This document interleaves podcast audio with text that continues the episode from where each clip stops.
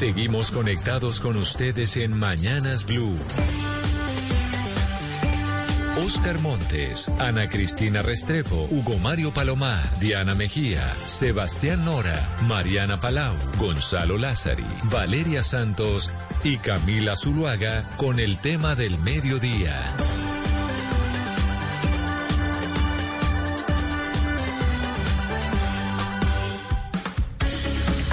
12 del día, 15 minutos. Aquí seguimos conectados con ustedes en Mañanas Blue. Saludamos a quienes desde ya empiezan a conectarse con nosotros a través de nuestro Facebook Live en el Facebook de Mañanas Blue y también a nuestros televidentes de todas las noches en Noticias Caracol, ahora el primer canal digital de noticias en Colombia. Y hoy nuestro tema tiene que ver con una decisión de la Corte Constitucional que pues tiene que ser reglamentada, pero que dice y ordena a la Registraduría Nacional de la Nación, General de la Nación, que se tiene que incluir el género no binario. Si usted quiere en su cédula aparecer no como, como hombre o como mujer, sino como no binario, la registraduría tiene que acceder a que eso se ponga en la cédula y en los documentos que uno utiliza para poder identificarse en el país. La Corte Constitucional le dio al Congreso de la República dos años, si no me equivoco, para poder hacer esa reglamentación, porque eso tiene una serie de implicaciones. Entonces, la persona de género no binario, ¿a qué edad eh, se pensiona? Por ejemplo, las mujeres nos pensionamos más jóvenes eh, que los hombres. Y así otros temas importantes que tendrá que legislar el Congreso de la República en los próximos dos años que vengan. Por esa razón, cuando uno va a legislar sobre ciertos temas, pues tiene que irse a donde los expertos, a los que saben eh, al respecto.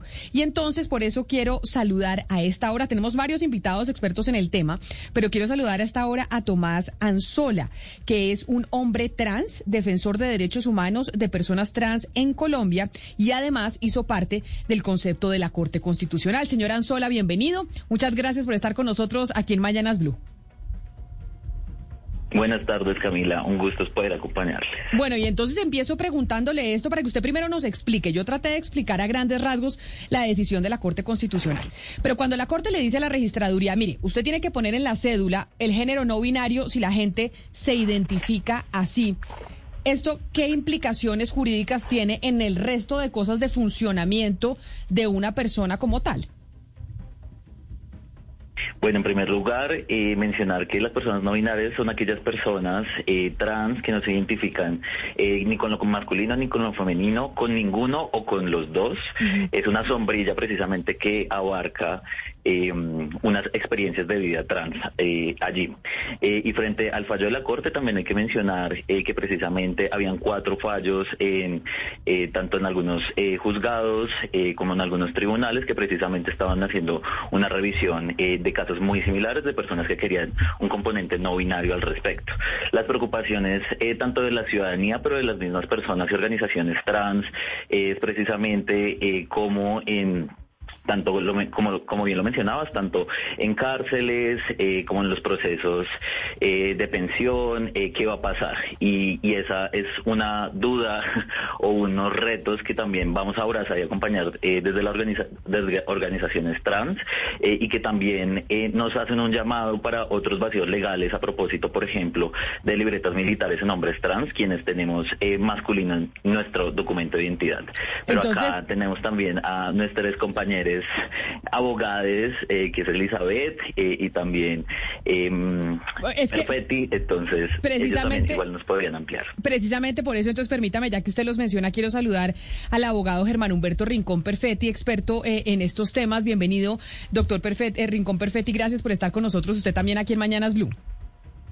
Bueno, yo realmente estoy muy contento con la decisión de la Corte Constitucional y quiero hacer unas aclaraciones de contexto a nivel personal, a nivel de Colombia y a nivel internacional. Entonces, en primer lugar, pues obviamente aquí es una persona que ha activado el sistema constitucional y la Corte ha tomado su caso. La Corte lo que está diciendo en este momento es que específicamente para el caso de él, pues se tomen unas decisiones que tiene que tener en cuenta la Notaría Novena de Medellín para efectos de hacer la modificación. Eso es el tema personal pero en temas generales hay una exhortación importante de la Corte Constitucional, tanto al gobierno como a la registraduría, para que en seis meses, después de que queden notificadas, pues se empiece a trabajar el tema de el componente no binario, porque no es solamente el caso personal. Aquí lo que hace la Corte es eh, las garantías de no repetición, es decir, que no se tengan que estar presentando cada vez que una persona lo requiera tutelas, sino que se haga definitivamente dentro de los formatos Claro, eh, pero, esa categoría. Pero abogado, eso tiene unas consecuencias. Esa, esa explicación que usted nos da de lo que decidió la Corte y de cómo exhortó al Congreso a que tiene que legislar al respecto. Usted nos, eh, nos decía, Tomás, mire, no es solo las pensiones, es el servicio militar obligatorio, es por ejemplo el tema de cárceles. Y como, la, como el Congreso va a legislar al respecto y ustedes son los expertos, ¿Cómo se debería legislar? Una persona que se, que se determina como o que se identifica como no binaria, que ustedes ya me explicaron, como decía Tomás, que no se identifica ni con ser hombre ni con ser mujer, sino simplemente no binario. ¿A qué edad se pensiona? Cuando las mujeres nos pensionamos antes y los hombres después. Ahí, por ejemplo, ¿cuál sería la recomendación de ustedes? Bueno, lo primero que hay que hacer es un análisis de contexto. El principio y el fin de la constitución política de Colombia no son las instituciones, no son los partidos políticos, es la persona humana. Y ese concepto es súper estructural para tomar una decisión. Siendo así, el proyecto de vida de una persona es el eje central con el cual se debe dar protección. Para este caso, obviamente, entonces entraría a definir la propia persona, ¿cierto? ¿Cuál sería la garantía que mejor le corresponde en su proyecto de vida para efectos de tomar en cuenta el pero tema, eso, por ejemplo, pero eh, eso no ejemplo, sería, pero eso no, se- pero eso no sería, doctor Perfetti, como una, una falta a la igualdad. Si hay una persona que puede decidir a qué edad se pensiona y, por ejemplo, una, un, un ser humano que nació eh, hombre y se siente hombre, él, le- ¿sí le toca pensionarse más tarde? No hay como... está es muy buena su intervención porque eso constituye un miedo, un miedo social cultural, pero no una lectura en perspectiva constitucional, ¿cierto? Lo que en este momento se está debatiendo es cómo, cómo las personas no binarias le van a hacer trampa al sistema de salud y de pensiones. Es más o menos lo que se está debatiendo. No, no, no, no, no, no como las personas no binarias le van a hacer trampa, ni más faltaba, pero que sí No, hay pues, una un falta de equidad entre- entre partes, es decir, la persona no binaria puede decidir cómo se pensiona y el resto no. No, la persona no binaria no decide su pensión. La persona no binaria decide un proyecto de vida, que es algo mucho, mucho, mucho más estructural que un simple tema pensional. ¿Cierto? Después de que la persona ya tome esa definición, el Estado tiene que abrir la puerta, como lo hizo la Corte Constitucional, específicamente para este caso. Ahora, lo que sí es clarísimo es que todavía hay un camino para recorrer, que Colombia en este momento, con la Corte Constitucional, eh, famosa a nivel mundial por ser eh, una corte garantista y progresista, lo que está es abriendo un espacio. Miren, las mujeres no llegaron a votar de una vez. Las mujeres siguen luchando por los derechos y todavía hacen falta cosas pendientes. Si las mujeres llevan 60 años después de que comenzaron a votar y todavía hay cosas pendientes, lo que quiero decir es que esto va a ser un proceso y por eso precisamente la exhortación que hace la Corte al Congreso para que en los dos años legisle respecto de estos temas y se dé un debate serio e importante.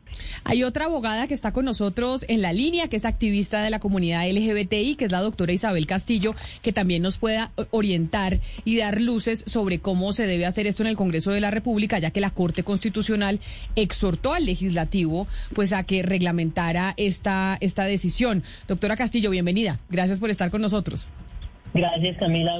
Buenos días. Y Elizabeth, no Isabel. Ah, perdóneme, Elizabeth. perdóneme. Elizabeth, doctora Elizabeth eh, Castillo, se me fue. Eh, ahora le pregunto a usted sobre lo mismo que le estoy preguntando al doctor eh, Rincón eh, Perfetti. Esto es que entonces, ¿cómo se va a reglamentar? ¿O cuáles son las cosas que tiene que tener en cuenta el Congreso de la República a la hora de hacer esta reglamentación en diferentes temas como el tema pensional, la cárcel, etcétera, etcétera?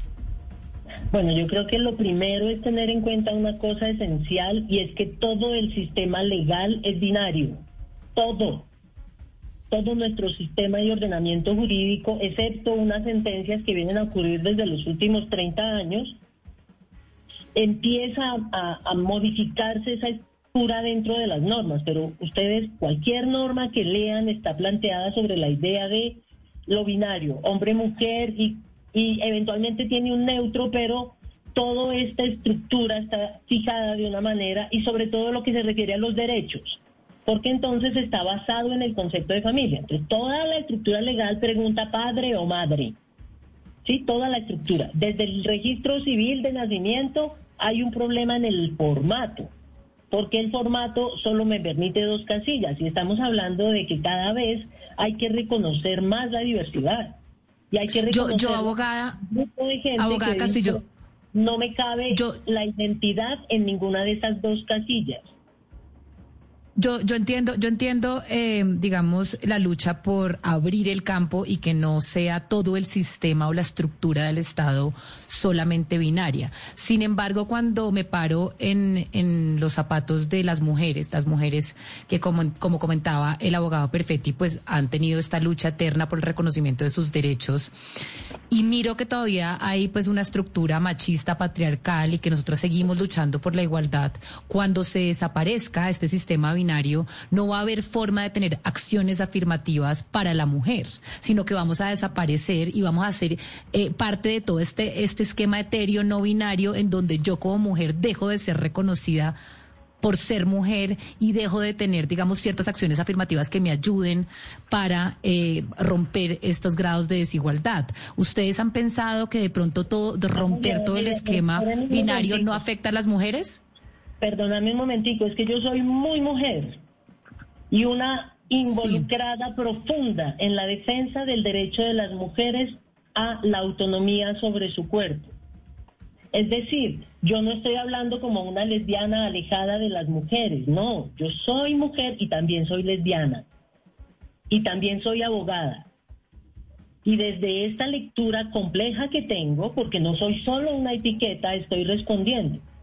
Y estoy diciendo, estamos frente a un momento de un tema emergente, claro que es un tema emergente.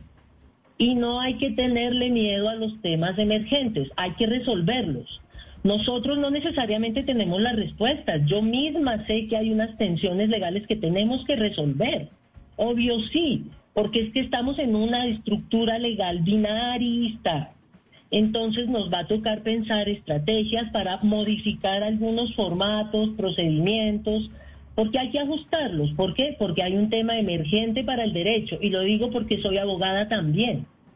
Pero entonces, abogada, ¿dónde quedan todas las acciones afirmativas a favor de las mujeres? Porque entonces, por ejemplo, yo, yo es que yo es que sí no creo en el lugar común de las críticas de ciertas personas que están diciendo, un segundo, yo, yo no, pero yo no creo en, déjeme, le pregunto, yo no creo en el lugar común de, decir que las personas no binarias van a querer hacerle trampa al sistema. Creo que esa conversación, digamos, ni siquiera es válida, pero sí creo en que cuando se vaya a, hacer toda esta transformación, ciertos lugares que preferencian a la mujer justamente para acabar con esa desigualdad pueden llegar a desaparecerse. Y eso es lo que me preocupa. tengo claro cuáles son los lugares que se han logrado porque he hecho parte de la lucha para conseguir los derechos de las mujeres. Yo lo que creo, y en esto sí estoy de acuerdo con quienes se sienten algunas veces molestas, yo estoy de acuerdo en que peleamos años por ser reconocidas como nosotras dentro del panorama de las narrativas de todo el mundo, de lo político, de lo cultural, de lo mediático, en lo narrativo de la televisión, nosotras, empezar a existir por fuera de ese nosotros omnipresente. Y estamos en esta lucha y ¡pum! aparecen nosotros y ya desaparecimos nosotras. Eso a mí me causa incomodidad. Pero es que esto no se ha resuelto. Estamos en un momento de proceso, así como Germán dijo hace un momento. Estamos en un momento cultural de cambios. Nos toca ajustarlos y mirar cómo es que vamos a lograr que estos cambios sucedan sin traumatismos, sin dejar a nadie por fuera. Yo no. Sobre eso que está planteando la doctora Castillo, me gustaría conocer la opinión del doctor Rincón Perfetti, porque, porque él habló de unos vacíos legales, pero también hay unos términos, hay unos tiempos de dos años. Eh, de la exhortación de la Corte al Congreso para que reglamente y regule eh, todo lo que tiene que ver con el tema de, los de los no binarios. Pero, pero doctor Perfetti, el Rincón Perfetti, ¿qué pasaría como ocurre en Colombia, si se cumplen esos dos años y el Congreso, como ocurrió cuando igual tomó la decisión la Corte en el tema del aborto, el Congreso no legisla como, como corresponde para reglamentar esta situación, ¿qué pasa en ese caso? ¿Le toca nuevamente a la Corte tomar decisiones de fondo? Bueno, este tema es un debate que se ha dado en muchos países del mundo. Lo que ha decidido la Corte Constitucional no es nuevo constitucionalmente en el mundo eh, mundial. en el mundo general, perdón. Entonces, en ese caso, lo que ha ocurrido es que las cortes dicen, mire, esto es un tema del legislativo, haga lo que tiene que hacer. Pero si el legislativo no hace lo que tiene que hacer, entonces vuelve nuevamente la Corte a tomar acciones frente a las omisiones legislativas. Eso ya ha ocurrido en otras cortes y aquí en Colombia no solamente con el tema de aborto, sino también con el tema de matrimonio igualitario. Razón por la cual Esperamos que el Congreso lo haga y si no lo hace, entonces tendremos que acudir nuevamente a la Corte para que cubra ese vacío legislativo o el, puede que legislen, pero que legislen inconstitucionalmente, ¿cierto? Porque hay mucho prejuicio en este tema y en muchos otros, y muchos temas de moralidad absurda que se presentan, pero que es una realidad que está en el Congreso. Entonces, frente a la omisión o los absurdos inconstitucionales que llega a ser el Congreso, pues tenemos un mecanismo que existe actualmente y es nuevamente acudir a la Corte. Hay eh, otras realidades de las que usted habla que son las realidades que uno ve en los niños. Se sabe que todo cambio pues debe pasar por la autorización de los padres, pero también es cierto que hay muchos niños que desde muy temprano en la infancia tienen, eh, no sé cómo llamarlo, si, si la palabra correcta sea conflictos de identificación.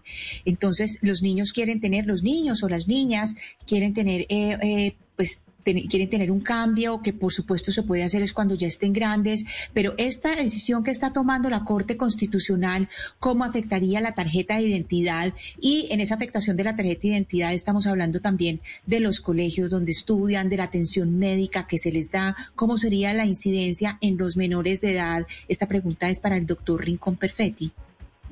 Bueno, eh, sobre ese tema, eh, en este momento hay una línea jurisprudencial de la Corte Constitucional Colombiana sobre el tema de intersexualidad. Es unos fallos también muy famosos a nivel mundial, en donde se dicen que se debe hacer un acompañamiento de un equipo multidisciplinario y de un proceso en el cual tenga participación activa la misma persona. No es un tema de un momento, no es un tema que el grupo de salud defina, no es un tema que la familia defina, sino que hay, eh, hay un balance y un acompañamiento general. Y e igualmente, como lo acabo de anotar eh, mi colega Elizabeth Castillo, pues este es un proceso y todavía quedan asuntos pendientes frente a como lo, lo, plantea Elizabeth, estamos en un sistema binario y esto apenas es como una pequeña burbujita que va a empezar a mostrar alternativas, pero frente a un sistema estructural que por supuesto eh, a mediano, corto, corto, mediano, largo plazo pero pues, entonces... ser objeto de cambio. Doctor Rincón, entonces, pero entonces podemos eh, de una vez, digamos, concluir que esto sí va a afectar la tarjeta de identidad, que así sean niños, que así se trate de menores de edad. Este, esta decisión frente a lo no binario también afecta para menores de edad, para la identidad de los menores de edad.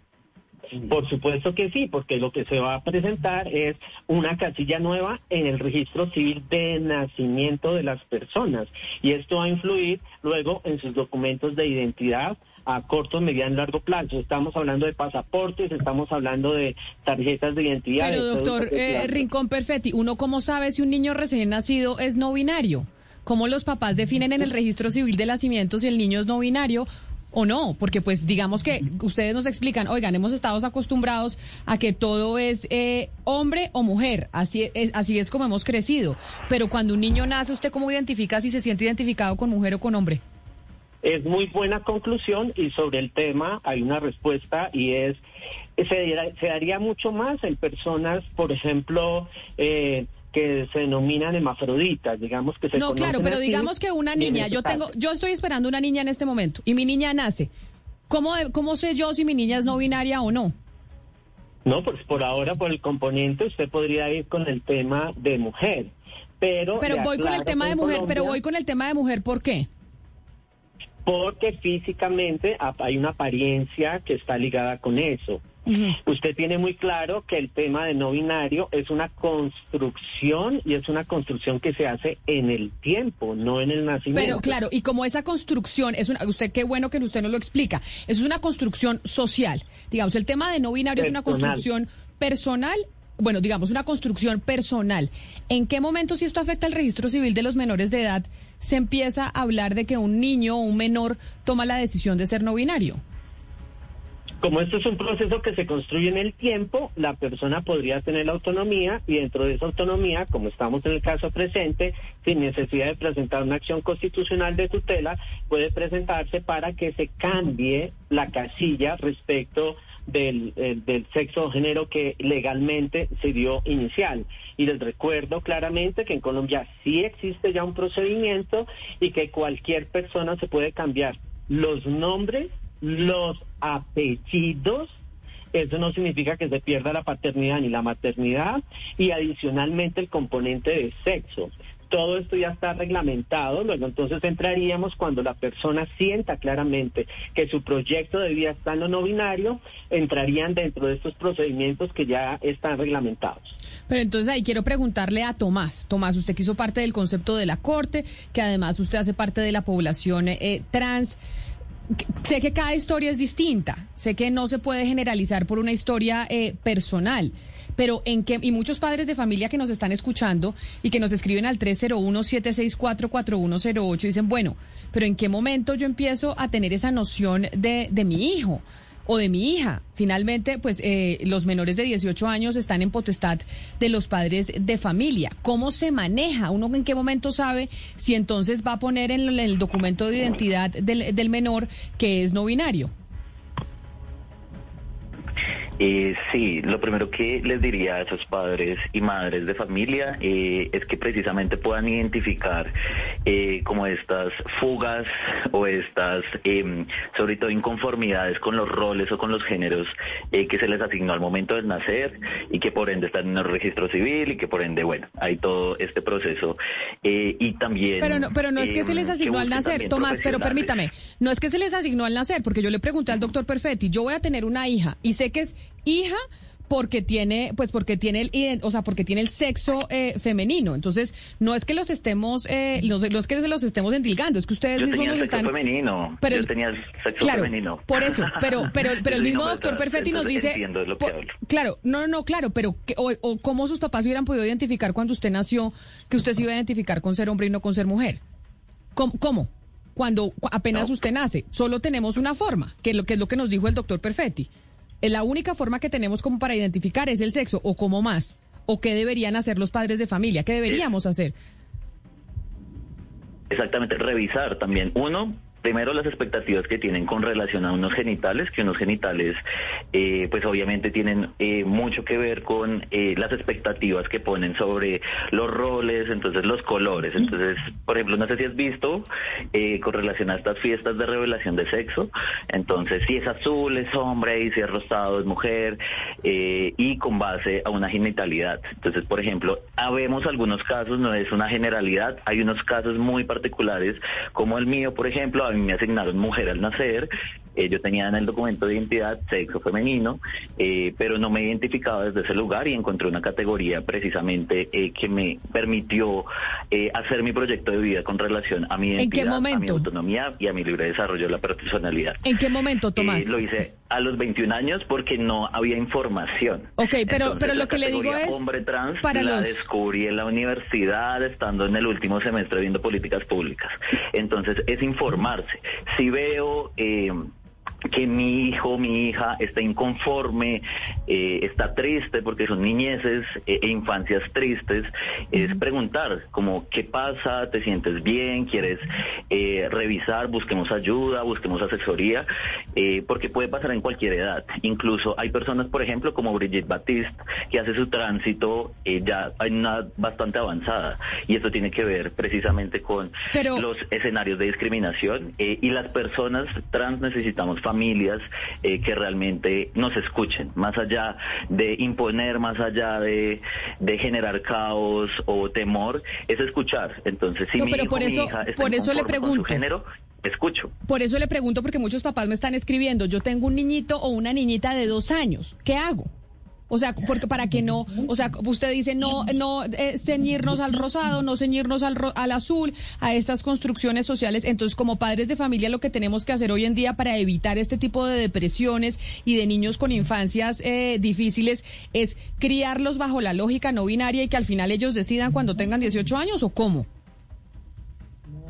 No, pues tal, yo no les voy a enseñar a ser padres. O sea, yo no tengo ni plantas porque no puedo cuidar a otras personas. Eh, pero es escuchar, o sea, estar atentos. Eh, más allá de lo, del género, imponerles un género, son los roles.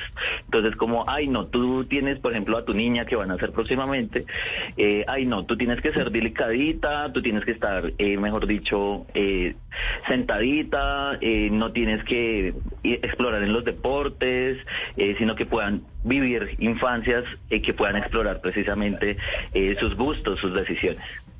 Pero y Elizabeth nos pide Pero, también como eh, intervenir en el proceso. Elizabeth, la escucho. No, y se lo digo porque pues obviamente tengo muchos padres de familia escribiéndonos y como pues esto y es esto de preocupación, por favor, ¿cómo no van a estar preocupados? Yo creo que todas y todos lo que queremos de nuestros hijos es que estén bien.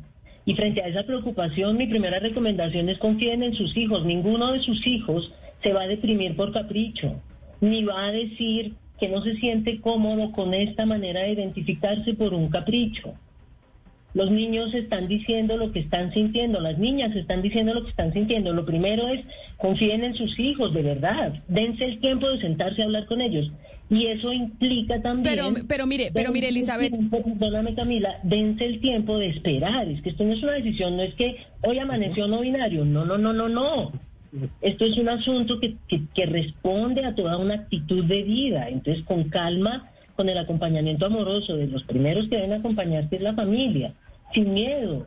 No le tengan miedo a esto ni crean que es que mañana todo el mundo va a ser no binario. No, no, no, para nada. No, no, no, Para no, no, no, ni más faltaba, pero sí, sí entiendo la preocupación y la inquietud. Hoy en día en Col- hoy en día en Colombia es un delito acostarse con un menor de 14 años. No importa y no exi- y no existe el consenso y no existe el consenso bajo, bajo la bajo la premisa de que un menor de 14 años todavía no tiene la noción para poder tomar ese tipo de decisiones. Yo no tengo la más mínima duda al respecto. Por- Cualquier relación sexual Exacto. con un menor de 14 años Entonces- delito. Entonces, ¿por qué si no tiene el eh, menor de edad o la noción para poder, para decir, co- tengo una relación sexual consensuada con un mayor de edad a los 14 años y sí para tomar la decisión sobre si soy no binario, me siento mujer, me siento hombre? Porque tiene que ver con su identidad, Camila.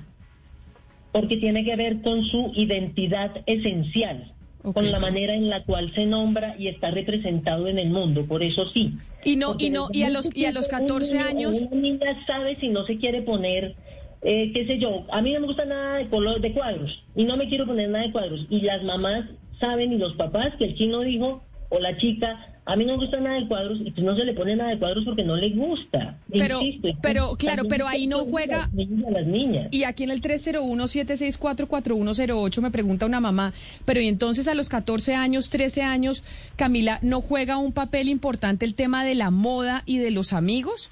Y por eso es que se habla que los niños menores pues no tienen todavía desarrollado su cerebro, su personalidad para poder tomar decisiones. ¿Y, y qué está Y hoy en día, me dice eh, Ángela, mi hija tiene una cantidad de amiguitas que están por moda en este tema de lo no binario. ¿Cómo sabe uno que es moda o no? De papá. Esa, mis- esa misma pregunta nos la han hecho muchas veces respecto a la orientación sexual. Una cosa es la exploración de una conducta y otra bien distinta es la identidad desarrollada. Yo creo que en esta adolescencia y además en este momento histórico, y ahí soné más vieja de lo que me siento, los jóvenes están con un montón de acceso a la información que les está permitiendo, como quiero mirar esto, quiero mirar aquello y ta, ta, ta, pero rápidamente deciden. Lo que pasa es que nosotros no teníamos como ni siquiera la oportunidad de mirar el espectro. Simplemente teníamos dos opciones. Entonces, caber en la mitad, los que éramos distintos, pues era una cosa muy compleja. Hoy en día tienen mucha más información. Yo insisto, puede que eventualmente, porque les parece muy cool, y, y- no, y a mí además me choca que sea ese el enfoque, me choca, porque es que aquí estamos hablando de la identidad de gente que se ha jugado la vida, la vida por esta causa. Entonces esto no es de moda, es un asunto que tiene que ver con quién soy y cómo quiero ser reconocido en el mundo. Y desde ahí, sin duda, es un asunto que tienen que reconocerle a una persona desde chiquita hasta que esté muy vieja, porque tampoco creo que haya un límite de edad hacia arriba, porque estoy segura de que nadie se levanta, hoy soy Elizabeth y mañana me levanto siendo Juan Carlos, eso no va a pasar, eso no va a pasar. No, pero sí, señora Castillo, sí, sí, sí ha pasado. Sí ha pasado y, y, realmente claro que hay gente que se ha jugado la vida por el tema, pero también hay gente que, que lo ha tomado como una moda, que hoy dicen ser no binarios y después resultan que no, que dicen haber descubierto su verdadera identidad. Y eventualmente, ¿qué les va a pasar? Que se van a meter en un lío legal ni el bárbaro porque van a tener que volver a cambiar los documentos. Y aparte de eso, ¿qué más? Y yo le puedo asegurar que si alguna persona se ha equivocado, es la mínima minoría. Porque la gran mayoría de personas trans que conozco, no binarias o de género fluido, lesbianas, gays, bisexuales, trans, tienen perfectamente clara su identidad. Y por eso se identifican, por eso es que yo digo que soy lesbiana no homosexual, ni gay. En mi caso, el de Elizabeth Castillo, yo soy lesbiana. Otras mujeres dirán, yo soy gay, y otra dirá que es homosexual, todo bien. Pero entonces, abogada, es que yo, es que hay algo... Su identidad. Lo que me tiene que garantizar la ley es que no importa la identidad que yo tenga, tenga una protección legal que me reconozca. Y por eso insisto, no le tengamos miedo a un tema emergente en el derecho. ¿Para qué es el derecho? Pues para definir las normas. Bueno, ahora pongámonos de acuerdo cómo vamos a manejar esto. Y esta es una discusión que nos tendremos que dar un montón de gente. Como, bueno, listo, ¿y lo de la pensión qué? Yo no sé. Yo, Elizabeth, diría, pues podría aplicar la favorabilidad. Me encantó la respuesta de Germán Rincón. Depende del proyecto de vida. Si esta persona toda su vida estuvo asignada como género no binario y se identifica de una manera que le parezca plena, pues entonces en, esa, en una de esas dos se va a pensionar, que eventualmente podría ser la de mujeres, excepcional. Sí, me imagino que sí, puede ser porque decide pensionarse primero. ¿Quién no lo haría? Pero, pero yo, yo tengo una pregunta, abogada Castillo, y es como... Entonces, ahí opera una cosa que se llama la favorabilidad cada quien elige, pues si hay dos normas, yo tengo que escoger una. ¿Cuál? Pues eventualmente yo creo que cualquiera elige la que le favorezca más. Esto no va a ser por millones. El, el, fin, el fin, abogada Castillo, de toda esta lucha es cuál, porque ahí es donde, digamos, a mí me parece que hay una confusión y una tensión muy grande. el fin es acabar con las categorías o es reforzarlas. Es decir, es, abrir las categorías para que para que cada uno pues quepa en una o es acabar con ellas y, hacer un sistema donde lo binario y lo categórico no exista. ¿Cuál es la finalidad? Porque por un lado, yo siento que los las mujeres trans necesitan ser reconocidas como mujeres y por el otro lado hay una tensión con, con personas no binarias que quieren no ser reconocidas con nada. Entonces, ¿cuál es la finalidad? Yo creo que la finalidad es que podamos existir sin exclusión de unos u otros. Mejor dicho, que los heterosexuales no den por sentado que los homosexuales no existimos y que los heterosexuales y los homosexuales y la gente trans y las personas bisexuales no demos por sentado que no existen las personas de género no binario, pero que ninguno saque a los otros del tablero de juego. Ninguno y ninguna y ningune puede venir a imponerle a los demás cómo nos tenemos que nombrar de aquí para allá. Ese es lo que yo creo que es lo esencial, porque esencialmente estamos hablando de un tema de nuestra identidad y no hay nada que lo haga uno más feliz que ser coherente con uno mismo. Y aquí al final, más allá de las leyes y de las protestas y de todo lo que ustedes quieran, en lo que los homosexuales nos hemos empeñado, lesbianas, gays, bisexuales y todos los que nos llamen raros, es en que nos reconozcan el derecho a existir y a ser felices. Y además con la misma protección legal. La misma, los mismos derechos con los mismos nombres, seguimos en la misma cantaleta. aquí no, vamos, a crear, aquí no vamos a crear una legislación alterna. Aquí solo cuando uno, cuando uno habla de estos temas, cuando uno habla de estos temas, doctora Castillo, uno piensa que está hablando de trámites y de cosas legales, es decir, que se está, eh, que ese es el límite. Yo eh, quisiera que el doctor eh, Rincón nos hablara un poco de esos discursos dominantes. ¿Por qué es importante que en un documento público se declare que alguien es no binario más allá del trámite público? Es decir, dentro de como statement político, ¿por qué es importante que los documentos públicos empiecen a aparecer así más allá de la tramitología o de la legislación? Bueno, yo quiero que eh, colocar a las personas que nos escuchan a un ejercicio sencillo. Si usted mañana al amanecer se encuentra un cuerpo ajeno, es decir, si usted es hombre y aparece en cuerpo de mujer, o si es mujer y resulta que aparece con su cuerpo físico de hombre, usted dice, club, aquí algo pasó, este no es mi cuerpo, ¿cierto? Este no es mi proyecto de vida, pero si ya no tengo otra posición y si ya no lo puedo cambiar, empiezo a hacer cambios estructurales para que mi proyecto de vida sea mi cuerpo y no un cuerpo que no me corresponde. Por eso, en lo que ustedes plantean de qué hacer, esto es un proceso, esto no es un momento, esto no es un segundo. Y en ese sentido, la experiencia que existe con personas, con familias, eh, con hijos e hijas trans o hijas trans, es que eso es algo que se va dando de camino, es algo que se está mirando. Y el tema es tener una mirada de amor para efectos de hacer un proceso de acompañamiento. Aquí viene entonces el tema de la pregunta es, bueno, pero si los chicos y chicas desean como trasladarse y hoy se sienten una cosa y otra, eso es cierto, pero ya que tomen la decisión de hacer un proceso administrativo legal para cambio es otro tema. Es otro tema sustancialmente diferente.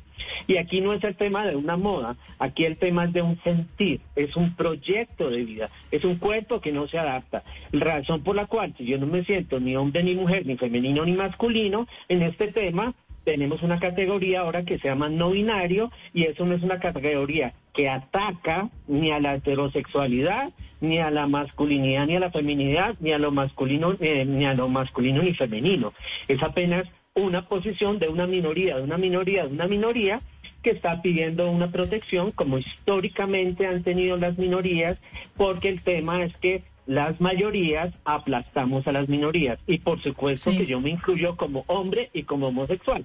Aún así, hacemos parte de unas minorías que atacamos a otras minorías por falta de contexto, por ignorancia y por que hemos aprendido a discriminar en forma natural y hemos naturalizado eso sin repensar y plantear nuevos escenarios democráticos, familiares, personales y sociales. Eh, Tomás, yo quisiera eh, cambiar un poco y, preguntarle a usted por algo que tiene que ver de pronto con su experiencia, porque según yo entiendo, usted cambió eh, de género, usted hizo la transición de género, pero usted dice que de pronto lo hizo un poquito tarde, esto es lo que le entendí.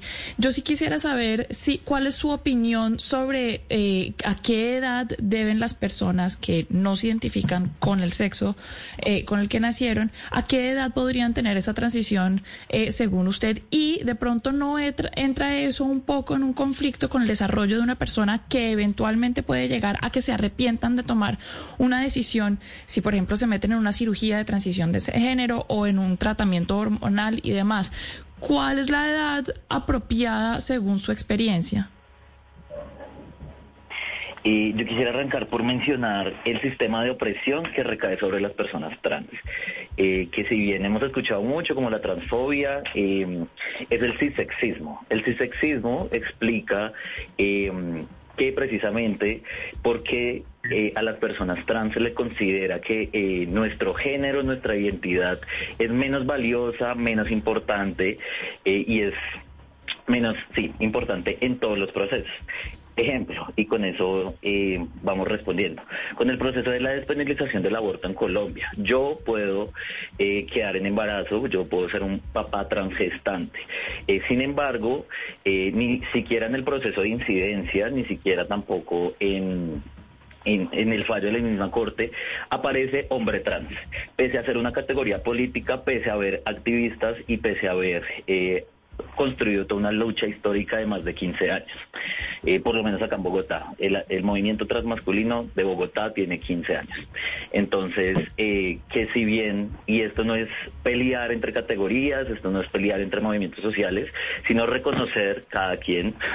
Entonces, el deber ser o que respete mi identidad hubiera sido mujeres, hombres trans y personas no binarias con capacidad de gestar. Ese hubiera sido como el y en ese sentido, eh, pongo este ejemplo del cisexismo, porque eh, pareciera mal si una persona explorara su género, pareciera mal eh, si una persona explorara su sexualidad, y qué tal se arrepienta.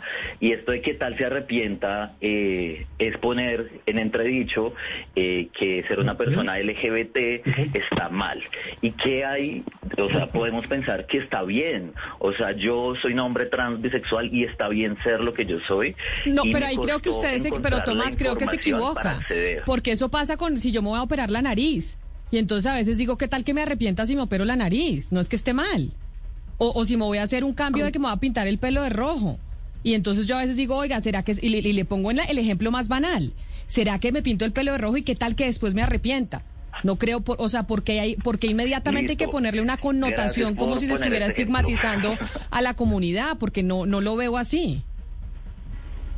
Listo. Es que no es lo mismo Pues un ejemplo espectacular porque con relación al proceso de salud, las personas trans en Colombia somos obligadas eh, para acceder a todos los procesos de tránsito de género, nos obligan a declararnos como enfermas mentales mediante unas pruebas test de personalidad totalmente descontextualizados, eh, que ni siquiera nadie, ninguna persona cis o ninguna persona trans puede cumplir con base a unos roles y unas expectativas de género.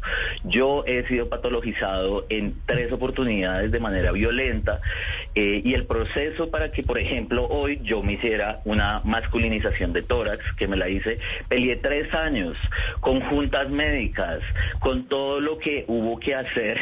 Entonces no es una decisión como de un corte de cabello, sino es todo un acompañamiento integral eh, de profesionales eh, interdisciplinarios que acompañan mi proceso de tránsito y desafortunado que, y más bien es el problema es estructural, que solo existan estos centros, eh, por ejemplo, me tienen en el San José Central, eh, San José, en el Hospital San José Centro, y hay otro par de que tienen estos equipos multidisciplinares expertos que no experimenten con las personas trans en el tema, pero en Colombia existirán máximo seis eh, de estos eh, hospitales o clínicas que atienden de manera interdisciplinar. Entonces, la pregunta es, ¿por qué no existe una cobertura eh, para, por ejemplo, zonas alejadas o zonas o ciudades no capitales que pueda garantizar la salud de las personas trans y la salud en términos y acompañamiento sensible? No que en la primera vez en psiquiatría me digan, no, usted es una enferma mental, eh, no, usted está mal, esto de lo trans es estar atrapado en un cuerpo equivocado, eso es falso. Las personas trans no estamos en un cuerpo equivocado. Las personas trans estamos en una sociedad que les cuesta entender eh, que la vida eh, y la identidad eh, se configuran y cada quien puede construirlas como quiera. Pues hay muchas, tengo muchas preguntas, se nos va acabando el tiempo y creo que tenemos que hacer mayor eh, pedagogía para, para poder entender cómo sería esta reglamentación en donde seguramente ustedes como activistas van a acompañar al Congreso de la República y algunos eh, senadores y representantes que queden elegidos y que se le vayan a meter al tema porque la Corte Constitucional, pues como lo dijimos empezando eh, esta emisión, exhortó al legislativo a que tenía que legislar al respecto, dándole una orden por un fallo de tutela a la registraduría que se tiene que incluir en la cédula el género no binario, ya no es solo hombre o mujer, sexo femenino o masculino, sino también no binario. Y por eso queríamos hoy hablar con nuestros eh, invitados. Quiero eh, darle las gracias al abogado Germán Humberto Rincón Perfetti por haber estado aquí con nosotros. Doctor Rincón Perfetti, mil gracias por habernos atendido. A ustedes gracias por el espacio de reflexión y me queda claro que es un tema que genera crisis, es un tema que genera más preguntas que respuestas, pero precisamente la pedagogía está en que las personas puedan escuchar y empezar a aprender de un proceso súper lindo, familiar, y que tengamos claro que la democracia no es el poder de las mayorías, sino es el respeto por todas las formas de minoría. Gracias, doctor eh, Rincón Perfetti. Lo mismo, abogada Elizabeth eh, Castillo, por usted haber aceptado esta invitación y habernos ayudado a entender y empezar a responder múltiples interrogantes que todavía quedan sobre este tema. Quedo a, las or- a la orden de ustedes en las redes sociales, pregunten, pregunten por ahí entérense. No le tengan miedo a este tema, no le va a pasar a todos los niños y niñas de este país tampoco. Y se puede confiar en sus hijos. Les aseguro que ningún niño dice una decisión, no toma una decisión trascendental sobre su identidad de una manera ligera. Claro que sí, Tomás. Tomás Anzola, usted también mil gracias por haber participado eh, en esta emisión de Mañanas Blue. Una feliz tarde para usted. Muchísimas gracias y desde la Fundación Grupo de Acción y Apoyo a Personas Trans eh, están las puertas también para todas las personas que necesitan y requieran un acompañamiento o asesoría en todo lo trans. A todos ustedes, muchas gracias por haber estado aquí con nosotros en eh, Mañanas Blue. Vamos a hacer una pausa y sigan conectados con toda la programación de Blue Radio. Aquí nos volvemos a encontrar mañana.